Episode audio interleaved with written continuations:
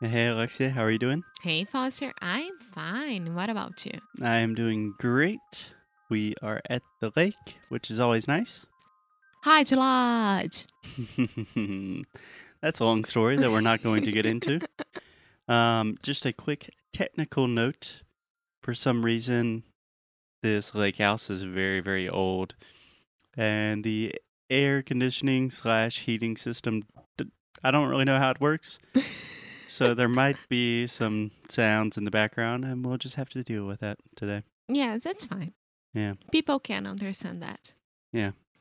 Okay, so continuing with our topic of business English, talking about business and work and English and all of that combined. Today, Alexia, I want to talk about something that is very, very important to me what I like to call the gig economy. Yes, so I have the first question All right, shoot. gig, right? What? Gig, right? there we go. okay, so what's the difference between gig and geek?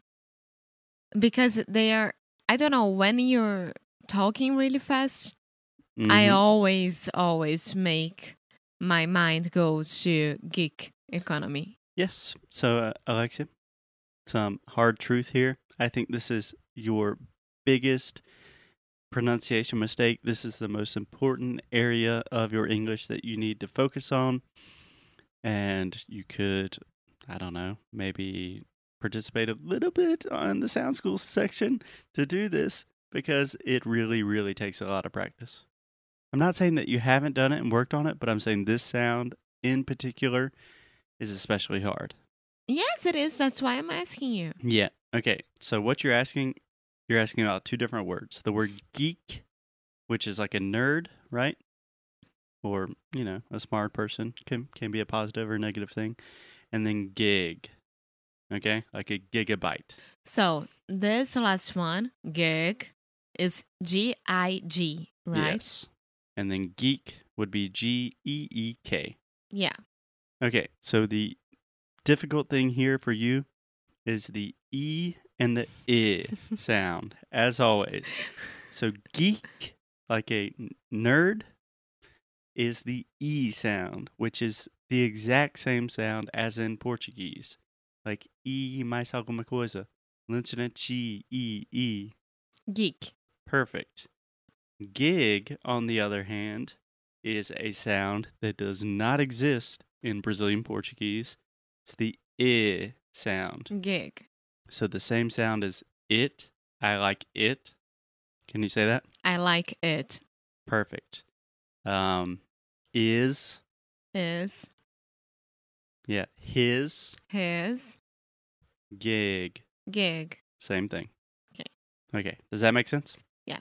Cool. Okay. After that slightly mean correction of Alexia, I'm sorry. It was yes, it was. it's still early for me to be in pronunciation mode. I'm sorry. It, I'm sorry. It's eleven thirty. Okay. Yeah. Yeah. Okay. Let's talk about the gig economy.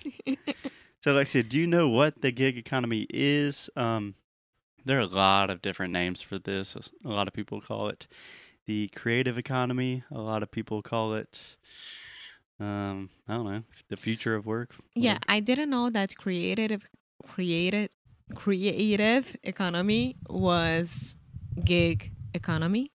I had no idea, so I studied as creative economy. Okay. I mean, they can be different things depending on who you're talking to. When you think about the creative economy, what what are you thinking about? well, um, Like artist and that kind of thing? yeah, it's a whole new way of doing economy. So you are it's you are your own boss. That's for sure. Okay. Yeah. Yeah. So very connected to the idea of the gig economy. So essentially, the way I think about it is the gig economy, whatever this new type of economy we are talking about, is essentially a fancy new way to define like freelancers, people that are self employed, entrepreneurs, contractors, anybody that does not have a typical nine to five job with a company and benefits and stuff like that. Yeah. And this is becoming more and more important because more and more people are now participating either partially or completely in this economy. Like side jobs. Yes. Yes. So I was think I was reading a statistic, don't quote me on this, but I think 55% of Americans participate in the gig economy in some way. That means it could be a side side job, like they have a professional job during the day, but they also drive Uber or something, or they rent out an Airbnb house or something like that. And I think 35% of Americans are completely in the gig economy. That means they do not have a boss, they don't work for a traditional company. They're That's like, amazing. Yeah. But could I say that um contractors are from the g- g- g- oh my god gig economy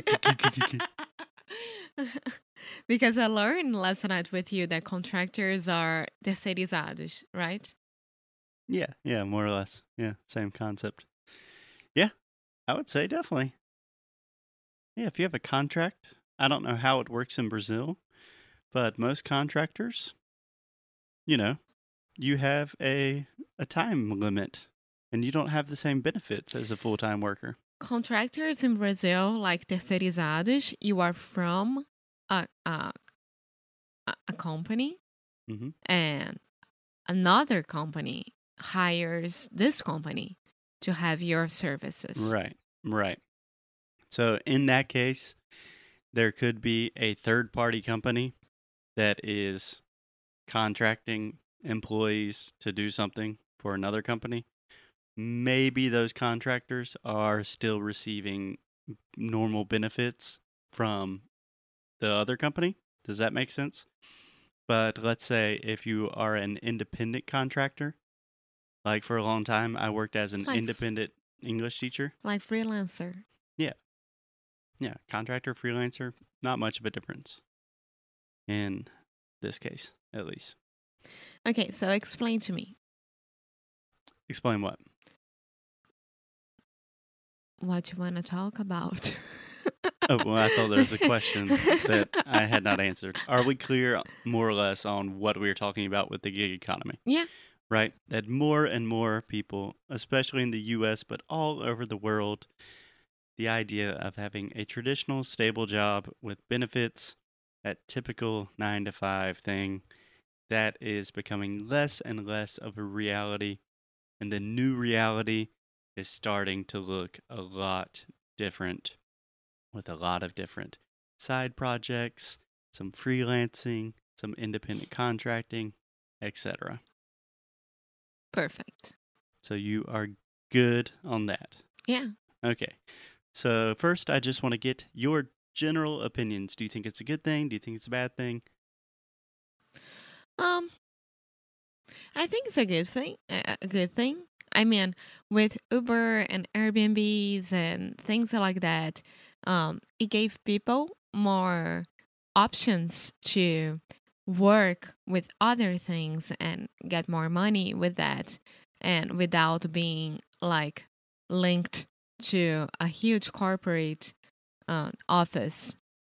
So, Yeah. I mean, I mean, Uber has a valuation of about $40 billion. So I would say that's a huge corporate thing. Yeah. But you do what you want to do. Like you work the hours that you want to, you work the days that you want to, and you get the money that you work from these days that you chose Yeah. to work. Absolutely. So I think we can do an entire episode talking about the pros, the positive things about the gig economy, and then an entire episode about the negative things, the drawbacks. But in general, I feel like you have the feeling that it's more positive than negative. It depends because I'm looking at it as a single woman with no kids. To Single raise- woman. You understood. no, I didn't. I'm not married. That's for sure. okay, you're in a relationship. Yes, I am with no kids and like no responsibility in that case.